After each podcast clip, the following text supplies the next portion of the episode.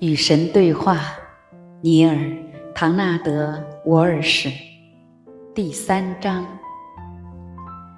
嗯，我有疑问百个、千个、百万个，问题在于有时候我不知道从何说起。把这些疑问全列出来，随便从哪里开始都可以。来吧，现在就来。把你想到的疑问列出来，好吧？有些会显得非常简单，非常普通。别再给你自己下判断，把它们列出来就好了。行啊，嗯，我现在想到的就这些：一，我的生活什么时候才能平步青云？要怎样才能时来运转，甚至取得小小的成功呢？这种凄惨会终结吗？二，我要什么时候才能学会得心应手地处理各种关系？是否有办法可以在那些关系中找到快乐？那些关系非得总是如此棘手吗？三，我在生活中为何总是赚不到足够的钱？我的余生注定要如此穷困吗？是什么导致我无法实现我在这方面的全部潜能呢？四，在生活中，我为什么不能从事我真正想做的工作来谋生呢？五，我要怎样才能解决那些我遇到的健康问题呢？我前三辈子饱受许多慢性疾病的折磨，这些疾病为什么在今生还不消失呢？六，我来到人世要学习的业力功课是什么呢？我将要掌握些什么呢？七。有转世这回事吗？我曾经有过多少次生命？在那些生命中，我都是什么？真的有业债吗？八，我偶尔会有非常强烈的通灵感，通灵这回事真的存在吗？我是通灵者吗？那些自称通灵的人是在跟魔鬼勾结吗？九，做好事可以收钱吗？如果我选择在人世间从事治病救人的工作，也就是神的工作，我能变得非常有钱吗？或者这两者是相互不兼容的？十，性爱是好的吗？告诉我吧，这种人类经验背后的真正意义是什么？性爱如同某些宗教所说，纯粹是为了生儿育女吗？通过否定或者转化性能量，真的能够达到神圣或者光明的境界吗？没有爱可以性交吗？可以单纯为了身体的快感而性交吗？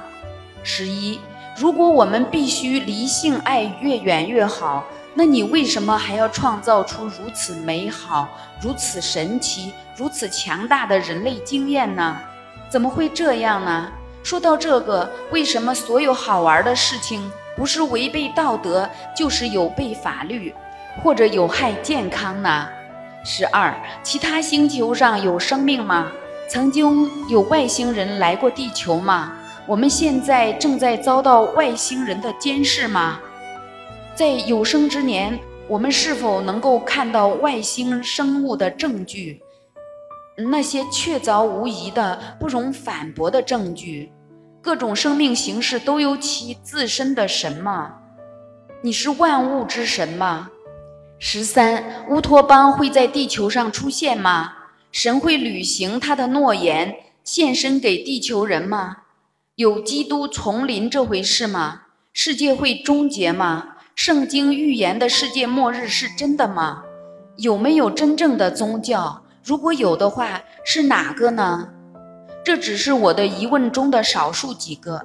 正如我说过的，我的疑问有上百个，其中有些让我感到难为情，他们显得太浅显了。请你逐一回答吧，让我们来讨论他们。很好，那我们就开始了。别为这些问题道歉，这些问题世上的男女已经问了数百年。如果他们是愚蠢的问题，那就不会世世代代被追问。所以，让我们来看看第一个：我创设了各种宇宙规律，以便你们能够拥有、创造你们选择的东西。这些规律不可能遭到违背，也不可能被忽略。即使是当下，在阅读这些问题的时候，你也遵从着这些规律，你也遵从着这些规律。你不可能遵从这些规律，因为它们是事物运转的方式。你不可能逃离规律，你不可能在规律之外行事。在生活中，你每时每刻都在规律之中行事，并由此创造出你惊艳到的一切。你与神有合作关系，我们结下了永恒的盟约。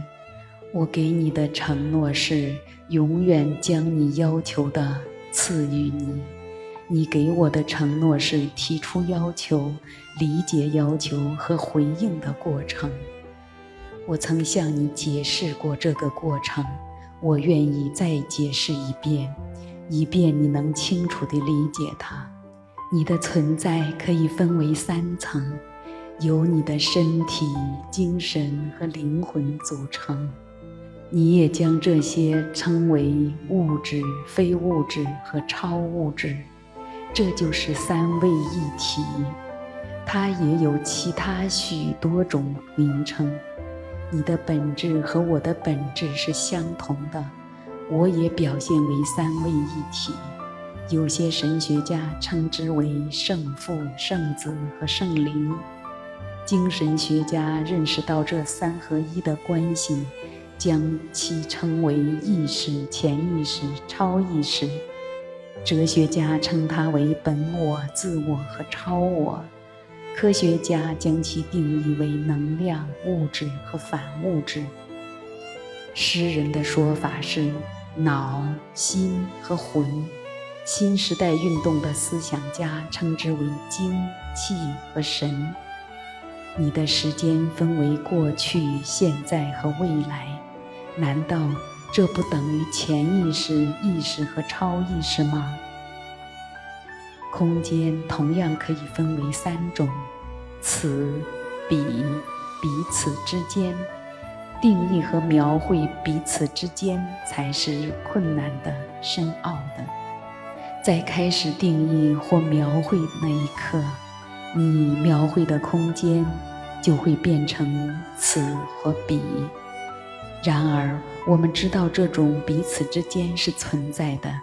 正是它隔开了此和彼，正如永恒的如今隔开了从前和以后。你的这三种属性实际上是三种能量，你可以称它们为思维、话语和行动，三者加起来便能产生结果。在你们的语言和理解当中，这被称为感受或者经验。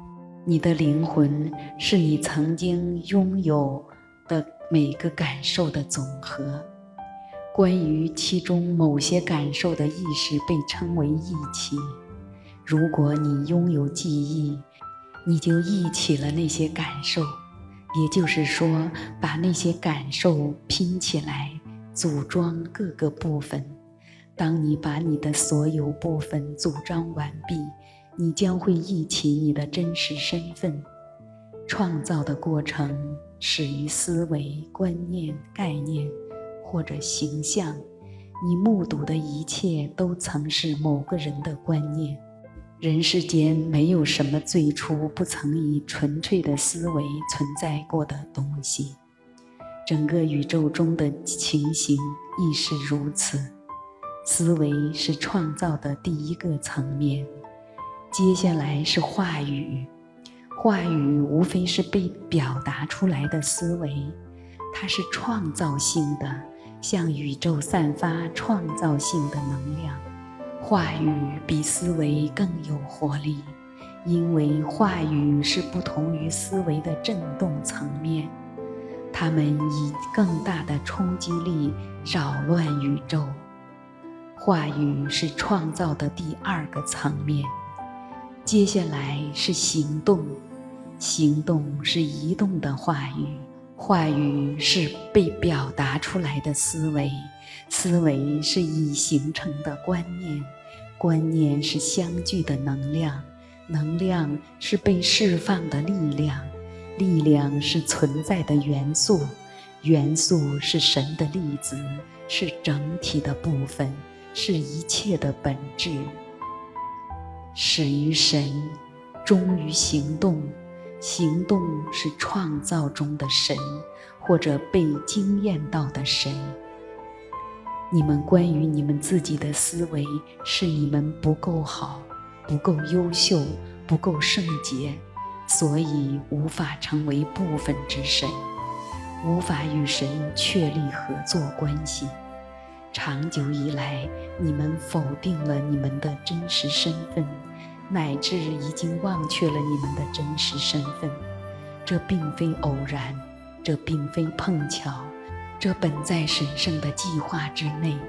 原因在于，若是已经获得了你们的真实身份，你们便无法追求、创造和经验他们。你们首先必须切断你们和我的联系，才能通过创造它、召唤它。而完整地惊艳到它，因为你们最大的愿望，我最大的愿望是，你们将惊艳到你们自己便是神的一部分。因此，你们处在通过每时每刻创造新的你们自己而惊艳你们自己的过程中。我也是如此，通过你们。你明白这种合作关系了吗？你理解其中的奥妙了吗？这是神圣的写作，真的是神圣的交流。当你选择让生活平步青云的时候，生活就会平步青云。目前你还没有做出这样的选择，你曾拖延、搁置。耽误、反对做出这样的选择。